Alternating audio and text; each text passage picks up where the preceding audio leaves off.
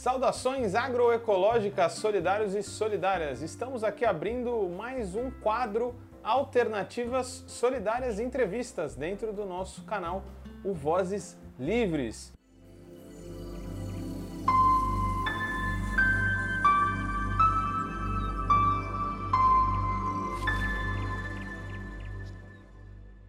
E hoje vamos ter aqui uma presença muito especial. Adolfo Oma, da Cooperativa de Catadores e Catadoras de Materiais Recicláveis, a Copcent.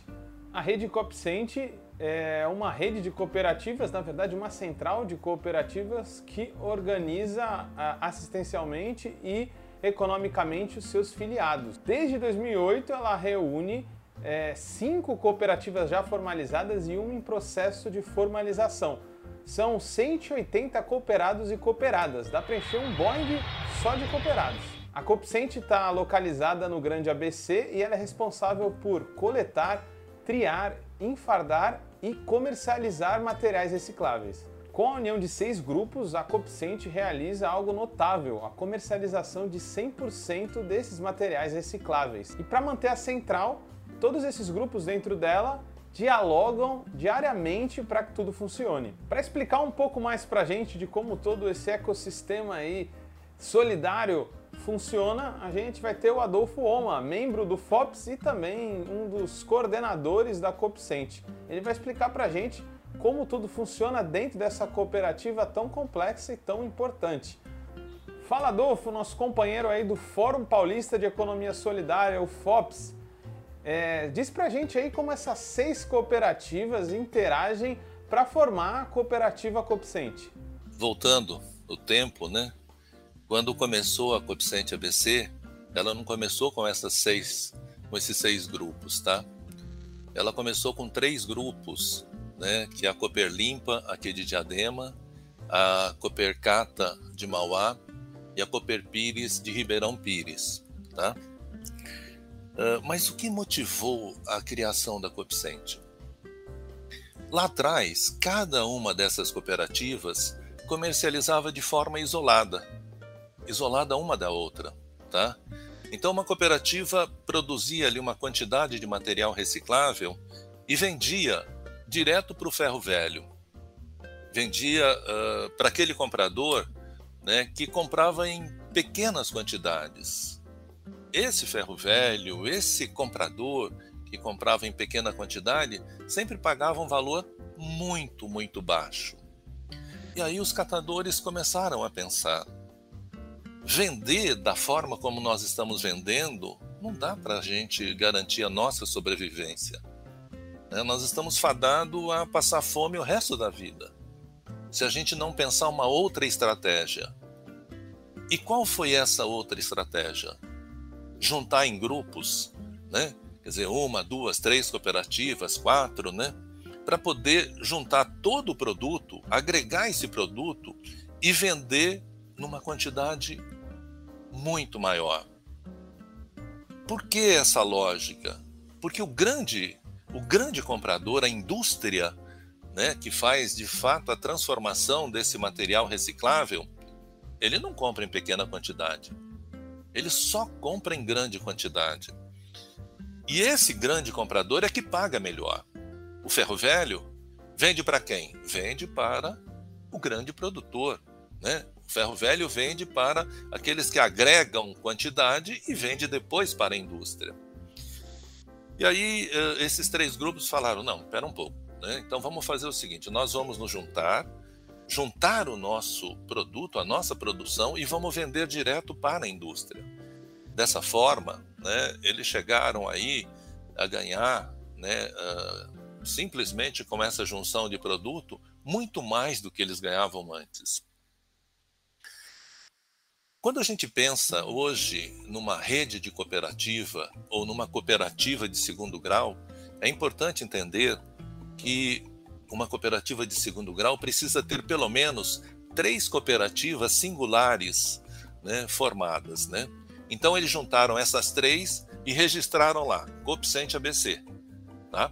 E começaram a comercializar com nota, tudo bonitinho, né? Uh, para a indústria. Isso aumentou né, o ganho deles, mas tão ou mais importante quanto aumentar o ganho foi também essa questão de fortalecer em função da junção. Ou seja, quando eles estavam isolados, eles se deparavam com vários problemas que eles não conseguiam isoladamente solucionar. À medida que eles se juntaram, eles ganharam força. Aliás, esse é um aspecto que a economia solidária contribui né, para fortalecer e avançar o processo de desenvolvimento desses empreendimentos. E aí eles começaram lá atrás com essas três, com esses três grupos, tá? E foram ampliando.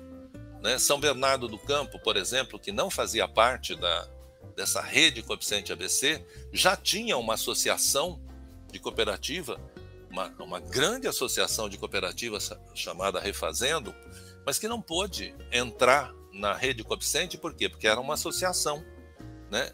E, e, a cooperativa de segundo grau só aceita cooperativa. Então ela se formou enquanto cooperativa. Nesse processo de formação dela enquanto cooperativa, ela se fragmentou em duas e foram criadas aqui duas cooperativas em São Bernardo. Então essas duas também entraram na uh, coeficiente ABC, tá? Então hoje, né, tem além das três mais duas e mais uma, tá certo? Né? Então hoje nós somos formados aqui no, no Grande ABC com seis grupos, né? Cinco são cooperativas formalizadas e uma uh, não é formalizada ainda, né? Mas o grupo como um todo está aí uh, lutando, batalhando, né? Para contribuir para que essa também se transforme numa cooperativa e se some. É isso aí, Adolfo. Unir-se para criar demanda ou oferta, né? Essa sempre foi a lógica das cooperativas. Aliás, é a lógica desde a primeira cooperativa moderna, uma cooperativa de consumo, como a gente já sabe, a Pioneiros de Rochdale. Dando um spoiler sem querer aqui, vai ter episódio sobre os Pioneiros de Rochdale lá no Histórias Livres. Fiquem ligados aí para assistirem. Adolfo, e como a autogestão se fez importante para a continuidade dessas cooperativas? Quando a gente pensa em autogestão, eu acho que a gente precisa entender que essa palavra traz consigo essa ideia de respeito mútuo, né? essa ideia de um respeitar o outro, essa ideia de democracia real, né? essa ideia de trabalhar de forma horizontal, ou seja, a auto né, gestão é, é, a gestão realizada dentro de uma cooperativa por todo mundo, né? mas com cada um sendo responsável pelos seus atos. Né? A gente fala assim, numa cooperativa não tem dono, não tem patrão e não existe essa relação patrão-empregado. Todos, todos, entre aspas, mandam. Ou seja, todos estão aí no comando do processo. Né? É diferente de uma empresa privada, por exemplo, que tem patrão e tem empregado. Se tem patrão e empregado, tem alguém que ganha muito mais e tem alguém que ganha muito menos uma, uma empresa privada reproduz essa sociedade capitalista em que a gente está vivendo. Se a gente, né, isso até numa conversa que eu tive com Singer, pouco antes dele falecer, né, é, eu, eu atuei um pouco como motorista dele, né, e, e numa das, das vezes que eu fui levar para casa dele, ele falou, Adolfo, na hora em que a gente criar uma grande quantidade de cooperativa, né, em que não tem patrão e nem empregado, em que as pessoas ganham de forma semelhante, nós vamos esfacelando essa sociedade de desigual. Né? Ou seja, todos começam a também levar essa ideia né, de ganhar igual para a sociedade como um todo. Né? Vamos fragmentando com a concentração de renda, vamos, vamos uh, fazendo com que né, as pessoas comecem a pensar de forma semelhante umas às outras, né? Tá certo? É, é, se a gente pensar, por exemplo, outro dia estava falando com uma pessoa que, que mora, né, é, é, na Dinamarca e ele falou assim, Adolfo, eu estou aqui na Dinamarca e aqui parece que quando uma criança nasce, que o pai coloca a mão assim na cabeça dela, independente de classe social e fala assim, meu filho, não existe ninguém melhor do que ninguém. Todos são iguais. Né? Não sei se você sabe lá, o filho do, né, da nobreza, entre aspas, né, atual, aí estuda na mesma escola é, é, do Estado que os outros, né? não tem assim essa, essa divisão como tem no Brasil, né? Escola particular, escola uh, totalmente diferenciada, né? Isso não existe, né? E, e isso a gente tem que começar a, a, acabar, né? E a autogestão é um, um ingrediente muito forte. A autogestão é dizer assim: eu respeito você, você é semelhante a mim, tá? e nós temos capacidade de gerir, de fazer a gestão do negócio. Né? É, é, isso que eu acho assim legal, né? Acho que você captou bem, né, o, o Adolfo, essa questão da autogestão, onde todos mandam, mas também todos obedecem. Isso não é uma sabedoria exatamente moderna, ela é indígena, como a gente sabe. Um dos grandes conceitos dos zapatistas é mandar obedecendo. Muito bacana essa contribuição. A gente sabe que a economia solidária é algo que se faz junto. Como que a Copcente acompanha e se atualiza sobre o debate dentro das instâncias da economia solidária? A Coeficiente ABC, para você ter uma ideia, é, hoje ajuda a desenvolver a economia solidária no estado de São Paulo e no Brasil. Tá? Vou só dar um exemplo para você. É, hoje, tá, uh, nós aqui, né, enquanto Coeficiente ABC, enquanto cooperativa de catadores, nós mantemos o site né, do Fórum Paulista de Economia Solidária, Tá? A Coeficiente ABC uh, uh, contribui de todas as formas para fazer com que o fórum se desenvolva, avance, né? contribui para outros fóruns, né? o pessoal pede eh, eh, ajuda aí em diversos locais do estado, tá? Os nossos, a nossa diretoria aqui da Coeficiente né, arregaça a manga e vai, né? nós fomos aí para Ribeirão Preto, né? conversar com os empreendimentos de lá, tá? É, agora com a pandemia deu uma, uma paralisada um pouco, mas você sabe que outro dia estava conversando com a diretoria da Copicente e, e, a Viviane, a Patrícia, né, que são diretoras, falando assim, Adolfo, né, nós precisamos voltar a fazer mais coisas pela economia solidária. Né, a gente está assim uh, uh, um pouco parado, né, uh, no nosso próprio mundinho aqui no ABC, né. Eu falei, é por aí, né.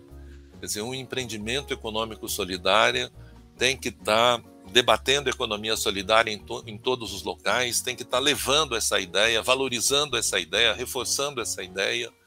Né? E, e a gente está fazendo isso, né? Quer dizer, a Coeficiente ABC também participa do Fórum Brasileiro de Economia Solidária, né? E todo mundo, né, tem que estar tá se somando e fazendo isso, como vocês fazem aí do Livres aí na Baixada Santista, né? Tem essa preocupação com todo, né?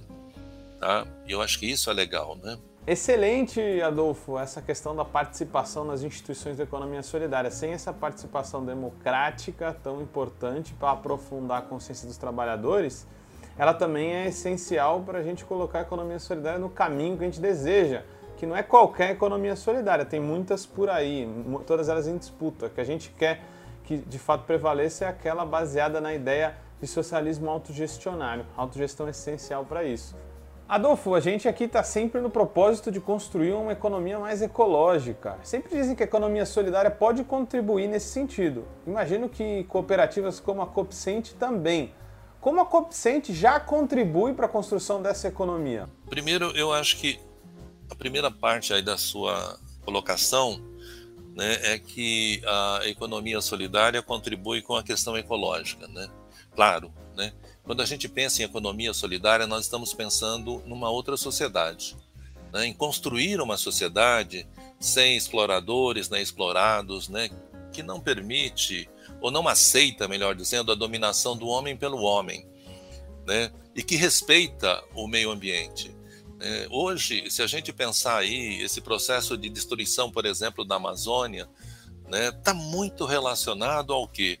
A ideia da concentração de renda, a ideia uh, do, do que domina, do que manda.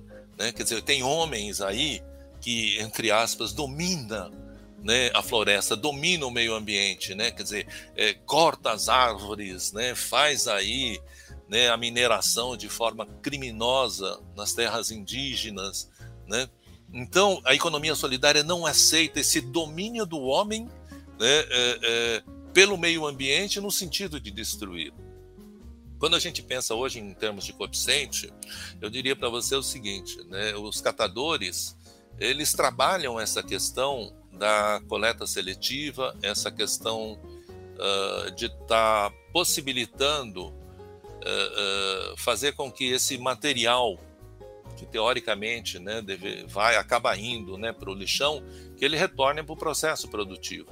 Então, nesse sentido, né, ele eh, diminui esse esgotamento, uh, essa possibilidade de esgotamento das matérias-primas, né, como petróleo, etc., etc., né, que é escasso, que é finito, né, e, e faz com que isso seja reaproveitado. Também existe essa questão.